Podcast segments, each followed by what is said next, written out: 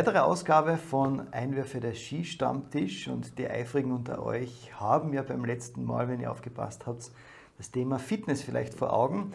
Wir haben aber gedacht, bevor wir fit für den Winter werden, ist uns noch ein Thema ganz, ganz wichtig und zwar, das ist die Sicherheit und die darauf verbundene Sicherheit auf den Pisten. Dazu haben wir wieder zwei Experten eingeladen und ich freue mich total, diese jetzt begrüßen zu dürfen. Auf der einen Seite ist das der Alexander Huber. Servus Alex. Servus. Hi. Schön, dass du da bist. Und auf der anderen Seite ist es der Philipp Heidenreich. Philipp, schön, dass du die Zeit gefunden hast. Ja, danke für die Einladung. Sehr, sehr gerne. Und mein Co-Moderator ist natürlich auch wieder mit dabei, Hanno. Schön, dass du auch wieder heute an meiner Seite bist. Danke, ich freue mich auch. Wird sicher eine spannende Ausgabe. Hanno, die erste Frage richtet sich wie immer gleich einmal an dich. Was glaubst du, was uns heute alles erwarten wird? Ja, heute sprechen wir alles äh, rund ums Thema Sicherheit in und äh, also im freien Gelände beziehungsweise auch auf der Piste, weil es ja oft mal miteinander nachher verbunden ist, weil die Lawine macht ja bekanntlich nicht Halt vor einer Piste. Und äh, sprechen da einerseits über das Thema Freeride und die Erfahrungen rund um das Thema, beziehungsweise auch das Thema Sicherheit in den Aspekt äh, mit einzubeziehen. Und äh, vor allem im Thema Sicherheit, auch wenn es einmal wirklich zu einem Unfall kommt, ähm, dann sind wir sehr froh, wenn es sowas wie eine Helikopterrettung gibt, wenn man es wirklich einmal braucht. Und da haben wir einen Experten von der ARA Flugrettung uns äh, eben hergeholt und, und erwarten uns da halt gute Auskünfte in die Richtung. Wunderbar, starten wir rein. Und ich darf mit dem Alex anfangen. Alex, du bist ja überzeugter Freerider, aber verantwortungsbewusster Freerider. Habe ich das richtig getroffen? Ja, offiziell immer, ja. ja. ähm, mit Gästen sowieso. Also ich, ich führe als Skiführer und bin regelmäßig beim Fliegen und äh, beim klassischen Führen mit Fällen mit Gästen unterwegs. Und da haltet man sowieso alle Parameter ein, erkundigt sich über die Lawinensituation, geht und führt dem Gast entsprechend und das ist aber ein Thema. Und das andere Thema ist natürlich, wenn man privat unterwegs ist, alleine oder mit Freunden, da riskiert man vielleicht schon einmal ein bisschen mehr. Aber ich sage immer, kalkuliertes Risiko. Das heißt, wenn, wenn ich von einem Risiko sprich, dann schaue ich mir auch an, wo sind meine Exitzonen, wo kann ich weg, wenn wirklich was passieren würde. Und man geht dann das Thema nicht unvorbereitet an. Ja, und wir wollen ein bisschen einhaken auf der einen Seite, was du jetzt da als beruflich machst, aber beginnen möchte ich, und zwar mit dir als Privatperson, und zwar nenne ich dir jetzt an Jahreszahlen 2013, 2014 und 2016, denn da warst du nämlich bei der Freeride World Tour sogar mit dabei. Ja, also ich bin die Qualifier Tour lang gefahren und davor, bevor das ähm, Format rausgekommen ist, eigentlich hat es Einzelveranstaltungen gegeben, wo dann später zur World Tour gehör gehört haben. Da habe ich mitfahren dürfen und ähm, ja, leider hat meine Rennkarriere als Freerider dann früh ein Ende genommen, weil ich mir eine schwere Unterschenkelverletzung zugezogen habe. Und deshalb habe ich es dann rennmäßig dann leider aufhören müssen. Okay. Wie bist du überhaupt zum Sport Freerider und für sich gekommen? Es hat ähm, ein paar Jahre davor noch ja. ähm, hat es eine Kärntner Freeride-Serie gegeben da war ich gerade so 18, 19 und ähm, habe diese Kärntner Freeride-Serie als Snowboarder gewonnen, zweimal hintereinander. Dann als Skifahrer. Da sind die ersten äh, Freeride-Ski rausgekommen, die ersten fetten Latten, mhm. Tipps. Da bin ich auf Ski umgestiegen und äh, da geblieben und habe da dann meine ersten internationalen Bewerbe mhm. gefahren. Und da war ich, glaube ich, 2010 war das erste Mal dann in, in Jasna Adrenalin, was mittlerweile vier Sterne Stopp ist in der Qualifier-Tour. Und ähm, war dann da gleich am Stockhall. Und dann habe ich gedacht, okay, jetzt geht es weiter. Und ähm, dann habe ich trainiert und Gas gegeben und äh, war unterwegs. Ja. Sehr cool. Was ist so für dich überhaupt die Faszination Freeride, wenn du es definieren müsstest? Na, früher war es einfach das als Teenager ein bisschen cool sein. Ähm, aber definitiv war für mich immer das Bewegen im freien Gelände und im, im, im unverspurten Schnee. Also früher noch als, als Snowboarder, man geht auf seinen Hausberg oder vom, bei uns zum Beispiel vom Hof weiter auf den Berg rauf und hat einfach unverspurte Hänge. Wenn der Schnee passt, einfach das Freiheitsgefühl und das, das auch im Kopf frei sein. Das nicht nachdenken müssen, was man tut. Und das habe ich zum Glück früh schon so kennengelernt und das liebe ich immer noch und, und gebe so den Gästen weiter. Für mich gibt es nichts Schöneres wie einen, einen, einen guten Schnee und du fährst da mhm. und, und kommst in ein Flowgefühl und brauchst aber das, was du gerade machst, nicht nachdenken. Und das ist eigentlich das Freiheitsgefühl dran, dass du das einfach genießen kannst mit deiner totalen Freiheit im Kopf. Und du musst keine Stangen treffen nicht zwischen Stangen durchfahren. Ah, genau. Es ist alles, es ist alles erlaubt. Man, kann, ja. Ja, man, hat ja, man hat ja so ein schwebendes Gefühl, wenn man da noch einmal reinkommt. Also ich weiß nicht, genau, für mich ist das so, Flow. das ist dieser das Flow, Flow, wenn du da einfach noch dahin gleitest und eigentlich an nichts anderes mehr das denkst. Ist der Freiheit, ja. Jetzt startet es schon wieder. Und das ist so wie eine jungfräuliche Bergbefahrung, und wenn da eigene Spur ist. Ja, genau. Mit, mit Leben auch was zum Herrlich. tun, seine eigene Spur einziehen im Berg. Ja, das ist einfach ja. ja. Genau, du lässt halt deine Unterschrift. Das, ja, genau, das ist die Unterschrift. Und dann stehst du Skifahrer oder dann, dann stehst du unten, schaust auf und sagst, jawohl, das genau. war ich. Herrlich. Wunderbar. Und beim Thema herrlich bleiben wir gleich, nämlich auch beim zweiten Gast, der Philipp. Ach, Philipp, servus. Servus, servus noch einmal. Äh, schön, dass du dir Zeit gefunden hast. Du bist ja Heeresbergführer und Flugretter seit 2012, hast über 1500 Einsätze schon begleitet äh, am Heli. Jetzt für mich immer die Frage, bei der, wenn man ARA Flugretter ist, äh, erstens einmal, wie kommt man überhaupt dorthin? Ja, und was, das hat bei mir das Auswahlverfahren gemacht jetzt. Also, ja, genau. aber was sind deine Hauptaufgaben? Äh, der Flugretter, bei uns am Hubschrauber, der ist na, damit so an, der Seite der Alpinist. Na, der, was ansagt im äh, Alpinen, halt am Gelände, mhm. der der Leader ist dort nachher. Und und das ist auch interessant in unserer Arbeit. Man ist einmal der Leader und einmal ist man der Unterstützer. Und der Unterstützer ist er nachher, wenn er den äh, Genotarzt unterstützt, weil das sind alles der Genotfallsanitäter. Ja. Und das ist das Interessante. Also die zwei andere Faktoren, die muss er mitnehmen. Er muss Alpinist sein und Minimum der Genotfallsanitäter. Mhm. Ja. Diese Ausbildungen hast du ja, bringst du mit? Dann der Heeresbergführer ist der Alpinist einmal abgehackelt. Ja. ja. Und der Notfallsanitäter, den habe ich auch 2010 gemacht beim Militär. Und es hat schon viel da gebraucht. Ich habe es eins zu eins nachher halt da mitgenommen. Ja. ja, wunderbar. Was mir brennend interessiert ist, was ist so eigentlich, wenn man jetzt deine 1500 Einsätze hernimmt, was ist eigentlich der meiste Grund, warum dann eigentlich der Helikopter geholt wird? Äh, sicherlich die Überschätzung, die Müdigkeit und dass die Leute sehr unvorbereitet in das einigen, dass sie die meisten das nicht leisten, dass sie vielleicht dann fragen, so wie den Alex, na, wie geht es? Oder mich. Mhm, ja. äh, sondern einfach ein bisschen unvorbereitet reingeht und immer die äh, Vorbereitung für einen Winter, das heißt, man du bestätigen, die fangen halt im Sommer an. Mhm. Und die Athletik, die, ja, die lässt zu wünschen übrig jetzt. Oftmals. Mhm. Ja, halt oftmals ja, ja schon. Mhm. Das ist eher ein Thema, das wir auch noch besprechen werden im, im Laufe der unserer Serien, also das Thema Fitness. Und äh, so wie du es richtig gesagt hast, es kommt dann oft mal dazu, dass halt einfach Ermüdung ist irgendwo gell, am Berg und, und der ist dann irgendwo gefangen oder halt in irgendeiner Situation, wo er sich nicht mehr ausfindet und vielleicht nicht mehr weiß, wie fuhren zurück und wenn ich es richtig verstanden habe. Und, und ich sage immer, die Skitour oder das Unternehmen da oben halt am Berg, das ist erst aus, wenn man unten in der Hütte den Aperol-Spritzer oder das Bier hat. oder gesunder mit dem Auto heimfährt. Ja, ohne Aperol. ja, ja, genau. Aber, aber das, auf das, was ich aussehen will, hat der Alpinist oder der, was es unternimmt, der ist einfach nur dann halt gut, wenn er wieder, wieder gesund heimkommt. Ja, so wie jeder, der dann auch mit euch mitfahren, fliegen muss, der dann heil am Boden ankommt und dann versorgt wird. Wie ist so ähm, vielleicht interessant diese, dieser Ablauf? Wann kommt es zu einem Helikoptereinsatz? Welche Gegebenheiten müssen sein? Ähm, wie schaut das dann aus von der Informationsflut, von der Informationsverbindung her, ab dem Anruf, wo einer wirklich sagt, jetzt brauchen wir Hilfe? Ja, es ist ja so, dass uns niemand halt anruft ja, ich bin jetzt am Berg und jetzt halt, ich brauche halt einen Hubschrauber. Ist, der läuft über die Landesleitstelle, 144 anrufen, da sagt man, wer man ist.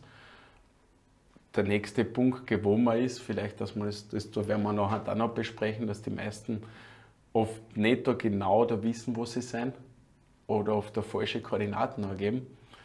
Äh, die Orientierung und das ist auch ein bisschen dann in der Vorbereitung die Landesleitstelle, halt, die da draufdrucken, die schaut, okay, wer ist der Näherste, das liegt auf der Hand, dass der Hubschrauber halt schneller ist. Ach, vorher mal aus mhm. halt am Nassfeld als äh, der Neff dieses äh, genau dort Einsatz äh, gezeigt und dann ist der Einsatz und da steht halt oben, wo wir hin müssen, das was er hat und dann äh, fliegen wir hin. Innerhalb von zwei bis äh, vier Minuten ist bei uns dann halt die Vorlauf einmal Zeit. Ich muss das oben eingeben, das wird hinuntergeschickt, geht zur Maschine, es wird angestartet und dann wird noch zum Einsatz geflogen. Mhm. Im Schnitt, wie schnell oder wie lang dauert so ein Hubschrauber-Einsatz? Wenn man es jetzt aufs Nassfeld rechnet zum Beispiel, ja. Gell, äh, von Start weg, es kommt auf die Verletzung drauf an, weil am Nassfeld, im, am Nassfeld, da sind wir halt einmal aufsteigen und zur Skipisten zugesteigen. Mhm. Da ist die Flugzeug eher minimal, aber es einfach da ist drauf an, was er hat. Mhm. Die Schwere der Verletzung. Ja. Also jetzt an, am Berg das versorgen und dann das wieder wegfliegen zu einem Krankenhaus? Ja, man rechnet im Schnitt so eine halbe Stunde, Stunde. Das ist so. Eher auf eine Stunde hin. Weil der Hubschrauber-Einsatz, da startet mit uns halt am Start in der Versorgung und ins äh, äh, Spital zum Pflegen und dann auch wieder die Landung, dann ist der Einsatz aus. Mhm dass so ein Einsatz mit wahrscheinlich sehr viel Kosten verbunden ist. Vielleicht kannst du uns da mal einen kurzen Einblick geben, von was für eine Beträge, sagen wir jetzt einmal, wo fängt es an? Ja, der Anfang an, es wird so abgerechnet nach Minuten, mhm. also nicht nach Stunden, sondern nach Minuten. Und die Minute ist so, so 100 Euro ungefähr. Mhm. Ja, und dann kann man es ausrechnen. Ja von Asfeld in unser Hauptspital ins GLK Villach sind es circa zwölf Minuten. Einmal hinfliegen, einmal retour, dann kann sich auch jeder ja, dann ausrechnen. Vor allem ja. Du brauchst eine gute Versicherung und die, mhm. das ist ja auch das, das was man auch damit einrechnen muss. Oder ja, dann habe ich eine Versicherung, ist das abgedeckt, aber da will ich mich nicht zu so viel auslassen. Ich da mhm. Da ist halt der ÖSV nicht so schlecht bedient und der Landes, äh, ja. hat der Skiverband. Ja. Ja, all unsere Mitglieder, also da muss ich direkt einhaken, wenn du mich schon so anschießt. Mhm. Das ist ja ich hab's gehört. Danke, ja. Ohne gesprochen. Also das ist wirklich so passiert jetzt. Na, der ÖSV, also alle Mitglieder vom ÖSV sind eben äh, versichert, haben den Versicherungsschutz und sind die Bergungskosten auch dabei. Gerade jetzt letztens noch nachgeschaut, ich glaube bis 25.000 sind die Bergungskosten, also äh, da kann man schon eine Zeit lang fliegen. Äh, wenn man es muss, ja, also hoffentlich passiert es nie, ja, aber das ist natürlich auch ein Benefit, den bei uns alle Mitglieder genießen können. Und ich muss noch einmal einhaken, es ist jetzt nicht so, wenn dann jetzt halt die Zuseher sagen, ich habe keine Versicherung, dann redet er mich nicht ab beim Nein. Es wird auch jeder mitgenommen. Ja. Das ist ein Einsatz, das ist mhm. unser Auftrag und halt der wird halt da durchgeführt. Ob der jetzt eine Versicherung oder nicht, das ist da mir. Ja, geht's also um der Flugreiter. Ja, es geht um die Eher egal, ja. ja. Es, Genau. Nein, das geht immer dann um den Menschen. Ja. Ähm, Alex, kommen wir vielleicht zu dir noch einmal. Und zwar, du hast die Gründung von Heliski Alpen Adria auf deine Federn zu schreiben, sozusagen. Wie ist es dazu gekommen? Ähm, nicht auf meine Federn alleine, ja? zum Glück. Also der Christian Sölle, Mitstreiter und Visionär im, im Geiltal und in Kärnten, der hat die Idee gehabt, mit ihm gemeinsam haben wir die ersten Testflüge gestartet und haben auch gemeinsam einen, einen starken Partner gefunden mit Eli Friuli, der, weil wir grenznah sind am Nassfeld, direkt in Tolmezzo seine nächste Basis hat, unter anderem. Und ähm, der hat zu uns fünf bis sieben Minuten Anflugszeit, ähm, ist abrufbar, hat der Maschine immer parat, mhm. also ist auf Abruf mit Pilot. Das heißt, wenn wir jetzt einen Gäste haben, Rundflüge machen wollen oder Heliskiflüge und der Schnee passt, braucht er nur einen Tag Vorlaufzeit. Also einen Tag vorher anrufen, nächsten Tag in der Früh sind die da. Und wir haben die Logistik und die Lizenzen und Erlaubnis von den Grundstücksbesitzern rundherum eingeholt und mit den Gemeinden gesprochen. Und da haben wir dann ein Gesamtpaket schnüren können und jetzt gehen wir in die siebte Saison. Sehr cool. Das heißt, wenn ich drauf komme, ich würde jetzt gerne am Wochenende einmal Heliski fahren. Ja, das heißt, mit einem Hubschrauber irgendwo, wo normalerweise kein Lift aufgeht und wo ich ganz für mich allein bin und habe den Skilehrer dabei genau, ja. Also unsere Preise inkludieren den Berg- oder Skiführer. Ähm, alleine ist es sowieso nie. Mhm. Und ich weiß nicht warum, aber viele Gäste haben immer noch den Irrglauben, ich muss jetzt aus dem Hubschrauber springen. ähm, warum nicht? Die Frage, ich, keine Ahnung, aber die Frage kriege ich jedes Mal ja. von Gästen, die anrufen. Ich, ich traue mich nicht auszuspringen. Ja. Ähm, niemand muss da rausspringen. Ne? Also der landet am Gipfel, der setzt ab ähm, oder zumindest im Schwebeflug die Kufen setzt an, mhm. dann steigt man aus. Die Ausrüstung wird vom Flugeinweiser oder von uns Guides ein- und ausgeladen. Mhm. Und wenn er dann weg ist, dann ziehen wir uns an, genießen den Gipfel, lassen uns da Zeit und dann hat man die erste Abfahrt. Wobei zum kommenden Wochenende muss ich sagen, ist mit dem Schnee noch ein bisschen lau. Wir reden in ein paar Monaten noch einmal drüber. Okay. Ja, das heißt wirklich, ihr bietet das Service an, äh, direkt vom Heli auszusteigen. Wirklich, mhm. also ich muss nicht springen und alles andere wird quasi dann serviert. Ähm, Gibt es dann sowas wie ein Ritual, das ihr dann macht, wenn ihr sagt, der Heli ist weg und äh, ihr bleibt ein bisschen am Gipfel? Ja, unser Ritual fängt ein bisschen früher an, weil ja. da wir grenznah sind, können wir es anbieten. Wir fliegen und operieren rein auf der italienischen Seite, mhm. in den Karnischen und Julischen Alpen. Und egal, ob wir jetzt in Selanivea starten oder am, am, Nassfeld auf der italienischen Seite beim Livio, ist ein Lokal, wo wir starten. Und das Ritual eigentlich startet mit einem Kaffee beim Italiener, mhm. Mit einem Cappuccino in der Früh. Da gibt es dann Sicherheitsunterweisung und dann landet der Hubschrauber direkt vorm Lokal und dann geht's los. Das ist schon mal das erste Ritual. und wenn man dann oben gelandet ist, ist natürlich immer Gipfelfoto und ähm, natürlich der klassische Mitschnitt. Gast huckt noch am Boden, mhm. Hubschrauber fliegt langsam weg. Das begleiten wir natürlich mit Film oder Foto. Und, ähm, und dann ist einmal das Wow-Erlebnis. Du bist oben, die verschneit, keine Spuren, Hubschrauber ist weg, dann ist immer kurz Ruhe weil dann einfach Ruhe ist, weil zuerst was laut und Adrenalin geladen mit dem Hinfliegen und dann ist man aber für sich absolut in der Ruhe und ähm, hat dann Zeit, eben sich anzuschnallen, sich mit der Abfahrt auseinanderzusetzen und das dann zu genießen. Und da mag ich jetzt einhaken, ich bin mir sicher, das hast du jetzt einfach ein bisschen ausgelassen, aber ich bin mir sicher, da kommt noch was in das Ritual eine, sowas wie ein LVS-Check. Ja, natürlich. Ja, also das reden wir mal darüber auch, wie man die Sicherheit, also genau, quasi, was man da mitnimmt. Ja, ja, also wenn man jetzt einen Freerider, ich denke, das ist eine gute Überleitung. Ähm, was braucht man da eigentlich alles, wenn man mit dir jetzt Freeriden geht? Oder egal, überhaupt, wenn man Freeriden geht, glaube ich, ist das genau. gleich, oder? Egal ob ähm, eine Skitour oder Freeriden vom, vom Skigebiet aus oder beim Fliegen, ist vorher der Sicherheitscheck und die Ausrüstungskontrolle. Und da ist verpflichtend der Rucksack mit Schaufel, Sonne, Pips, also lawineverschütteten Suchgerät und natürlich die richtige Ski- oder Snowboard-Ausrüstung und Helm ist bei uns verpflichtend. Ja. Ähm, ohne den fahren wir nochmal und dazu braucht man ähm, ähm, die Sicherheitsausrüstung am Körper. Du hast sie ja mit, gell? Und die haben wir mit, genau. Ja. Magst du das mal ein Herz sagen? Was, was Gerne, versteht man ja. unter an, an Beeps bzw. LVS, hast du gesagt? LVS-Gerät gibt es verschiedene natürlich. Ähm, da von der Firma Beeps.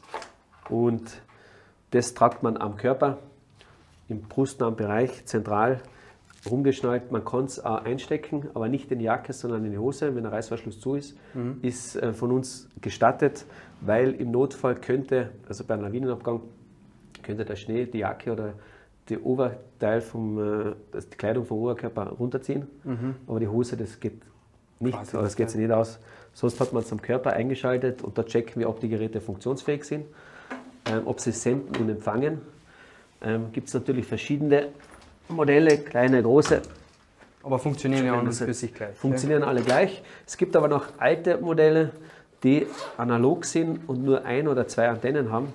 Ähm, das ist so ein ganz alter Brummer, was ich da noch habe. Ja. Ähm, die geben nur akustisches Signal Aha. und da tue ich mir sehr, sehr schwer bei der Suche. Ja. Und das ist auch zum Empfangen nicht mehr up to date und man findet sehr, sehr schwer das Opfer. Mhm. Alle neuen Modelle haben drei Antennensystem ähm, senden in drei Dimensionen, äh, mhm. drei Schichten und da tue ich mir, ich kann direkt hingehen, ich finde das Signal gleich und kann dann direkt darauf zugehen in einer Ellipse und finde das Opfer viel, viel schneller. Ist dann notwendig, sobald er verschüttet ist, damit man den möglichst schnell oder überhaupt findet, weil wenn der total genau. eingedeckt ist mit Schnee, und äh, dann würde man den halt in dem Moment suchen mit dem lawinenverschütteten Suchgerät. Genau. LVS ist natürlich Pflicht, egal ob als Tagestourist, als Variantenfahrer. Ja. Ähm, wenn ich jetzt in einer größeren Gruppe bin, kann ich mir natürlich mit dem Gepäck ein bisschen aufteilen. Es sollten halt zwei, drei Schaufeln dabei sein, ja. damit ich auch ähm, die Möglichkeit habe, ein Opfer auszugraben und unbedingt mit Metallschild. Die Plastikschilder ja. gibt es eh fast nicht mehr. Brechen weg, Aber wenn ein Stein im Schnee drin ist oder Eis, dann, dann können die, könnten die brechen. Und natürlich dann für die Feinsuche eine Sonde mhm. für die Sondierung. Und da gibt es auch verschiedene Modelle, wo ich dann einfach nur eine Sondierung habe mhm. mit äh, verschiedenen Längen, 2,50 Meter aufwärts. Mhm. Ähm, und es gibt auch schon Modelle, wo noch einmal ein BIPS, also ein LVS-Gerät, auf der Sonde äh, mit verbaut ist, dass ich beim Sondieren schon ein Signal kriege, ob ich in der Nähe bin. Und dann spare ich mir noch einmal ein paar Sekunden, im schlimmsten Fall ein paar Minuten. Und kann früher anfangen zum Graben. Das heißt, mit dieser, du machst eine, ein riesengroßes, langes Stabel aus dem. Ja. Genau, ja, man kann es jetzt da zeigen, aber ich glaube, ich werde jetzt die, die Kameras umwerfen. Ja. Aber im Prinzip geht das ganz, ganz schnell, indem ich einfach das nur gerade ja. mache und, und hinten Ziehen. anziehe. Aha. Und dann ist Boah, es schon zack. einsatzfähig. Ja. Wenn ich jetzt aufstehen darf, falls ja. ich das. Bist du mal. Wie lang ist diese? So, die ist jetzt 2,80 Meter. Genau unsere Raumhöhe fast. Ähm, geht sie aus. Meter? Ja, ähm, und mit der mache ich die Feinsuche. Das heißt, wenn wir okay. jetzt da im, im, Suchthema schon drinnen ja. sind, gehen wir vielleicht später nochmal genauer darauf ein. Aber mit dem LVS-Gerät grenzt sich das Gebiet ein. Mhm. Das hat eine Reichweite, äh, je nach Modell habe ich eine Reichweite von 120 bis 80 Meter, wo ich das Erstsignal kriege. Mhm. Dann gehe ich hin, mache die Feinsuche, dann bin ich im Nahbereich von 5 bis 2 Meter. Ah, Je nachdem, wie tief das Opfer auch ja. im Schnee ist, weil wenn das 5 Meter unter dem Schnee ist, dann ist mein nächstes mhm. Signal 5 Meter ja. ähm, oder weniger im besten Fall. Und dann, um eine Feinsuche zu machen, brauche ich einen Treffer mit der Sonde, mhm. damit ich nicht irgendwo in die Seite grabe. Ja. Weil es kann natürlich sein, dass jetzt, wenn noch der Tisch ist und das wäre mein Opfer und ich bin mit der Sonne daneben und wenn es nur 40, 50 cm ist, ich fange Graben an, mhm. es kann sein, dass ich vorbeigrabe ja. oder einfach wertvolle Zeit verliere. Ja. Deshalb ist entscheidend, dass man eine Sonde auch mit hat und benutzt ja. und den Umgang damit lernt. Sehr cool, die lehnen wir da gleich einmal dazu. Die brauchen wir. Genau. Ah. Hoffentlich nie, aber wir brauchen sie immer dabei. Wenn du sagst, jetzt sind, äh, du hast jetzt einige Sachen aufgezählt und vor allem ähm, das Gerät, was man immer mit dabei haben soll, vorne drauf an der Bus, von was für einer Preiskategorie sprechen wir da? Boah, LVS-Geräte gibt es mittlerweile von 80 Euro aufwärts. Ähm, ist absolut leistbar früher die ersten Modelle, ähm, die ersten guten Modelle, die es gegeben hat, jetzt so 15, 20 Jahre zurück oder mhm. 25 Jahre zurück. Du brauchst waren, nicht mich anschauen, ich bin ja nicht so. ja, ja, alt genug, dass du das weißt. ähm, aber die waren kostspielig und auch nicht einfach zu bedienen. Mhm. Da hat man teilweise Kopfhörer gebraucht ähm, und hat nur akustische Möglichkeit gehabt und hat viel üben müssen, damit man überhaupt eine Chance gehabt hat. Ich habe mal die Ausbildung gemacht mit so einem. Ja, ja genau. Also das ist da die Sicherheit und die Schulung mit diesen Geräten ist wirklich auch ganz essentiell wichtig. Genau, wir bieten es natürlich in den Skischulen auch an. Ähm, auch privat in die Vereine, beim ÖSV oder beim Alpenverein wird das angeboten, teilweise auch ähm, kostenfrei. Und da muss man einfach nur teilnehmen. Und wenn man mal so ein LVS-Training macht, das dauert einen halben Tag, dann kennt man die Basics. Wenn man ab und zu übt, dann hat man wirklich die Chance, seinen Freund, seinen Verwandten, seinen Partner oder auch einen Fremden innerhalb von fünf bis zehn Minuten zu finden und auszugraben. Ähm, und die ersten 10, 15 Minuten sind entscheidend. Mhm. Danach, wenn mein Kollege kommen muss bei einem Lawineneinsatz, ist natürlich super, dass es euch gibt. Nur bis die alarmiert sind und ich den ich gefunden habe, vergeht wertvolle Zeit. Mhm, und es ist auch die Bergrettung braucht dann, bis sie mit den Hunden kommen, mindestens eine halbe Stunde bis 40 Minuten, bis die dann da sind, falls sie in der Nähe sind. Ähm, und dann ist die Überlebenschance herunter auf 10, 20 Prozent. Jetzt haben wir schon geredet, wenn die Situation eintrifft. Aber jetzt, was mich äh, zur Frage bringt, wenn jetzt sich so ein Schneebrett löst, wie erkenne ich es und wie verhalte ich mich eigentlich richtig? Man, da teilen sich die Geister ein bisschen. Äh, wirklich, Technik habe ich einmal gehört. Ich ja, also grundsätzlich, äh, wenn man das so sagen kann, ist äh, ruhig verhalten. Aber ausgehend davon, dass ich jetzt meine Ausrüstung mit habe, eingeschaltet ist und es funktioniert, hätte ich noch die Möglichkeit, im Rucksack ein Airbag verbaut zu haben. Falls ich den mit habe und ich merke, der Schnee fängt sich bewegen an, dann frühestmöglich auslösen Und wenn geht, man kann noch, wenn es ein Schneebrett ist, ein bisschen Spur, man kann noch ein bisschen fahren meistens, mhm. könnte versuchen rauszufahren, aber ich habe auf jeden Fall schon mal den Airbag ausgelöst und habe dadurch die Chance, weiter oben im Schnee zu bleiben oder äh, überhaupt heraus zu bleiben aus dem bewegenden Schnee. Wenn es nicht der Fall ist oder ich keinen Airbag habe, dann kann ich nur, wenn ich merke, jetzt zieht mir die Füße weg, kann ich eigentlich nur in eine Schutzposition gehen, schauen, dass ich die Stöcke loswerde, mhm. weil die Stöcke können natürlich mhm. wie ein Anker wirken und mir die Hände wegziehen. Ähm, versuchen, die Hände vors Gesicht zu bekommen und mir irgendwie Kopf zu schützen und der Atemhöhle zu schaffen. Das ist das Einzige, was Sinn macht und was möglich ist. Und mittlerweile ist natürlich das Handy auch immer am, am Mann, mhm. an der Person, weil irgendwas brauche ich zum Notruf absetzen. Im besten Fall hat man das auch griffbereit.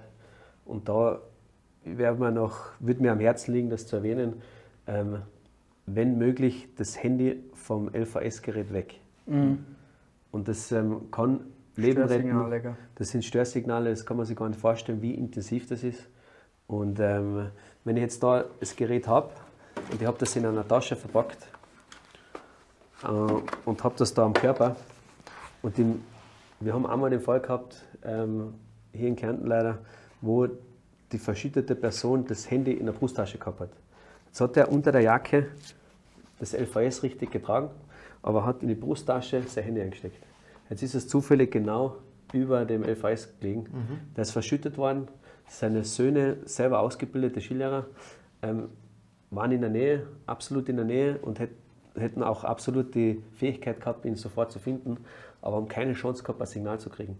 Weil das Signal ist gesprungen von 20 auf 60 auf 70 Meter und mit verschiedenen Richtungsangaben, weil das Handy hat sogar noch unterm Schnee ähm, Empfang aufbauen wollen hat noch verstärkt das äh, LVS gestört und es war keine Chance, dass sie den finden haben können, obwohl sie in einem Nahbereich von 10 Meter waren. Mhm. Und ähm, leider ist die Person dann äh, verstorben.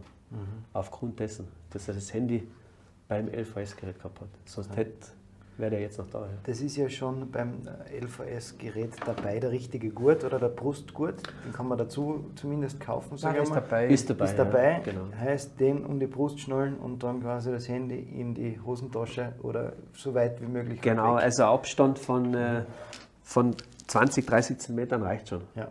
Nur halt nicht direkt dran. Mhm. Verständlich. Das wird reichen. Und ja. was auch ganz wichtig ist, ein Rucksack wird oftmals davon gerissen von einer Lawine. Wenn du jetzt wirklich einmal in so eine blöde Situation kommst, also den piepst ich auch nicht im Rucksack, weil das habe ich einmal so mitgekriegt. Das ist ein ganz ein schwerer Fehler. Und dann bringt es gar nichts, dann kommst du in den Rucksack aus und du liegst ganz woanders. Genau, ja.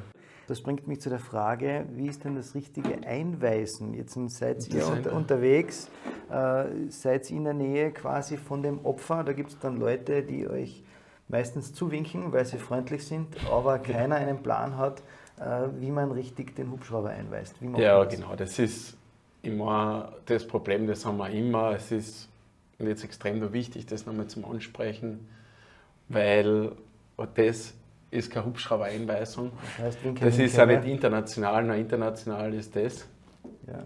was ich so da stehe. Ja, ja, für und, und wer es nicht kennt, ja, für gibt es Yes, genau. yes heißt das und War das ist der No. Zumindest alle schon einmal getanzt. In die ja. modernen äh, Rucksäcke ist das eh sogar abgebildet, gell? Mhm. Da drinnen.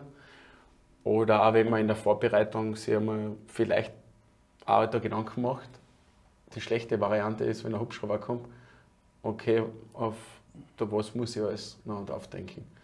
Und es ist halt schlecht, wenn alle da winken und du fliegst vorbei und du fliegst da wieder her, das tut einfach das sehr der wertvolle Minuten verbrauchen. Und wenn einer so da steht, dann mhm. ist es ideal. Wenn einer an Hansi Hinterseher am Skianzug hat in Weiß, wenn er sieht, finde ich voll cool. Auf der Weiß ist auch schlecht.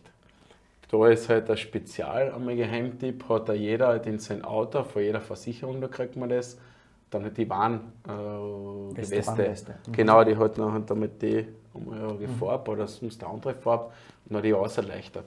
Vielleicht einer hat die Warnwesten hochhaltet, der andere so, oder ich allein und die Warnweste hochhält.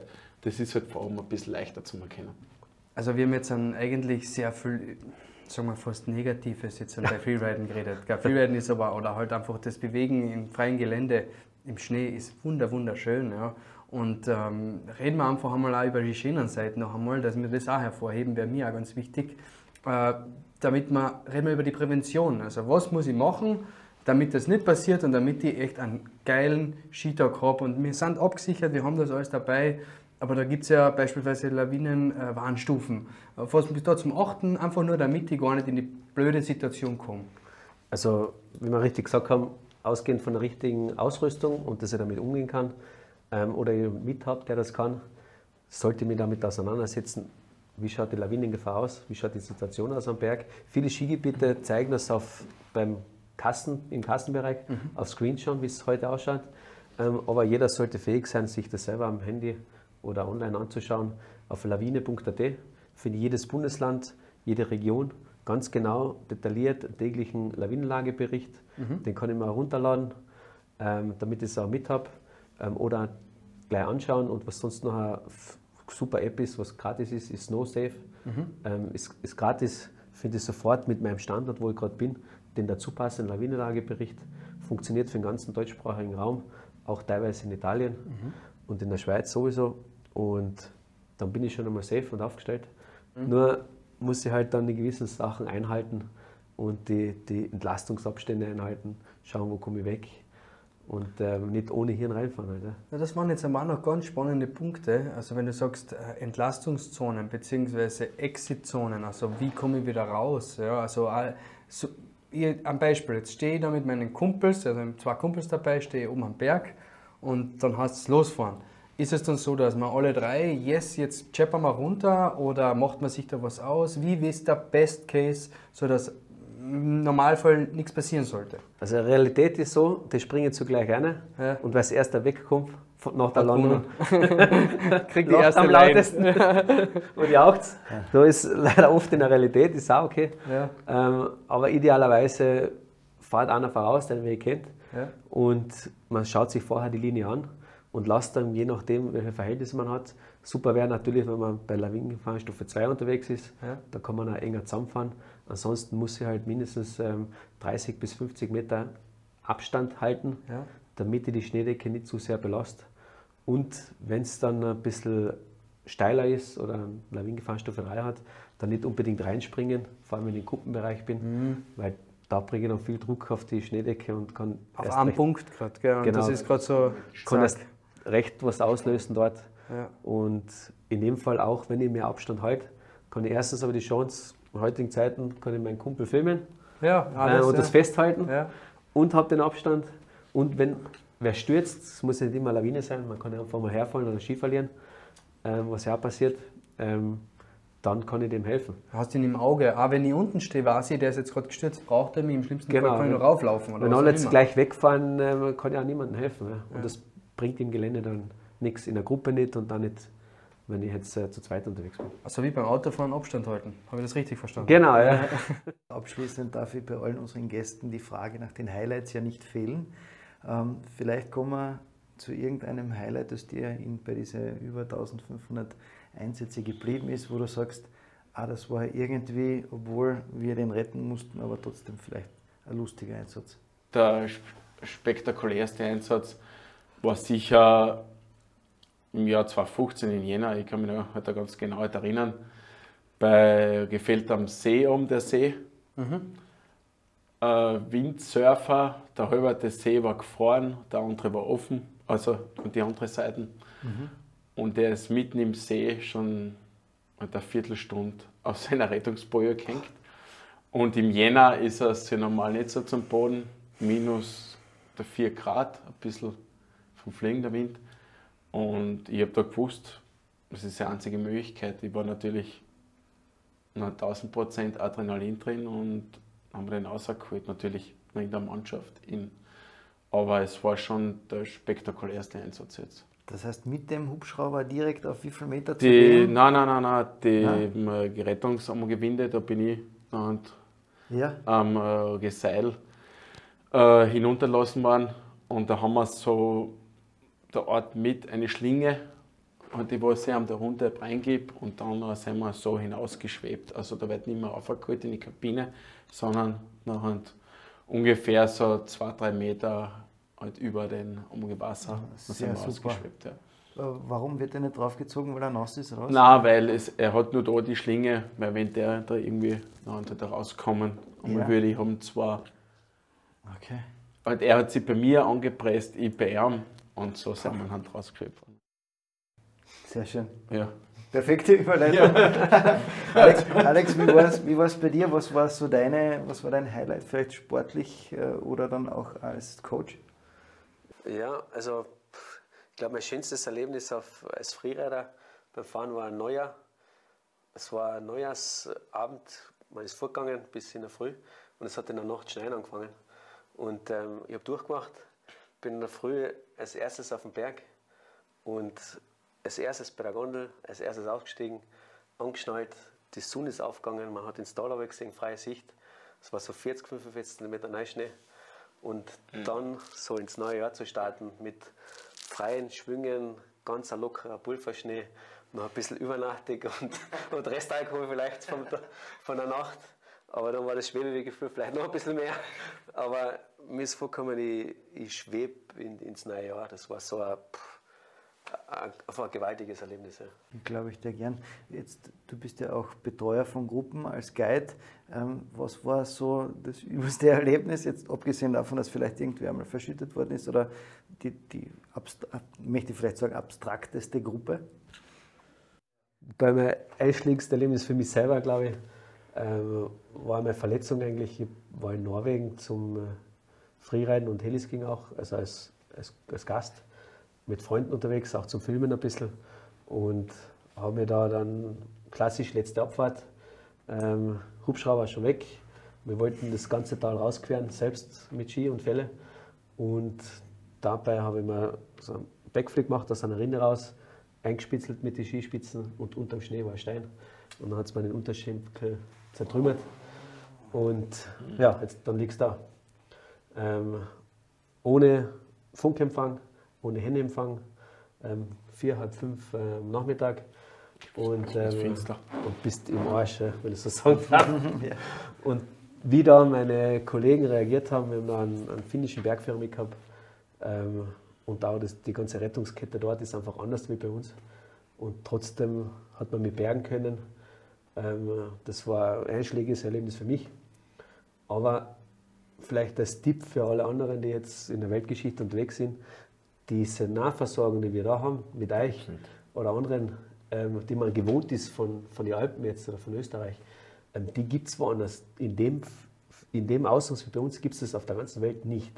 Und man ist in Norwegen, denkt sich, okay, zivilisiertes Land, da gibt es Städte, da gibt es Hubschrauber, alles.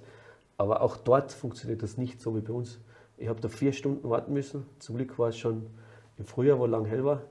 Ähm, nach vier Stunden ist da wer gekommen. Und im Krankenhaus war dann kein Arzt da, weil die haben einfach frei gehabt. Es war wenig los, war keiner da. Und dann haben wir dort noch mal vier Stunden gewartet. Und dann ja, halt unser System ist da, wenn ich da einhaken darf, genau. noch nicht schlecht, weil wenn man innerhalb von vier Minuten im Hubschrauber da drin sitzt, äh, Vorlaufzeit, ich glaube, man wartet nicht länger wie 20 Minuten. Natürlich, es gibt so in der Hauptsaison, da sind schon mehrere Hubschrauber bei uns halt in Kärnten, aber da gibt es auch den Fall, dass der eine da besetzt ist, dass der andere halt ein bisschen länger hinfliegen muss. Aber unter länger, da verstehen wir, dass er vielleicht da zehn Minuten oder länger wartet und nicht da vier, fünf Stunden. Mhm. Also man kann schon. Die beste Werbung eigentlich fürs eigene Land. ja. ja. Okay. Ich hätte eigentlich so mein Bein verloren. Ja. Also es war knapp vor einer Amputation. Und ich kann jetzt fahren, ich kann alles machen, ich habe meine Ausbildung abschließen können kann Freeriden, Gott sei Dank. Ähm, aber wäre das hier passiert, ähm, wäre das ein normaler Knochenbruch gewesen und die wären drei, vier Monate fit gewesen. Mhm. So wie fast das Bein verloren. Ne? Ja. Also, Helis King bitte in Kärnten und nicht nach Norwegen. ja, und ich glaube, da kann man an der Stelle dankbar sein, dass da die medizinische Versorgung so gut funktioniert bei uns in, in Österreich und äh, dankbar sind der Hanno und ich an der Stelle ja. immer, dass ihr als tolle Gäste da wart. Dankeschön für eure Zeit und ja, Dankeschön, danke. und Dankeschön für eure Expertise und für eure Stellungnahme. Dankeschön. An dieser Stelle sage ich noch einmal recht herzlichen Dank an unsere Gäste. Danke Hanno und wir sehen uns beim nächsten Mal. Ich freue mich auf euch.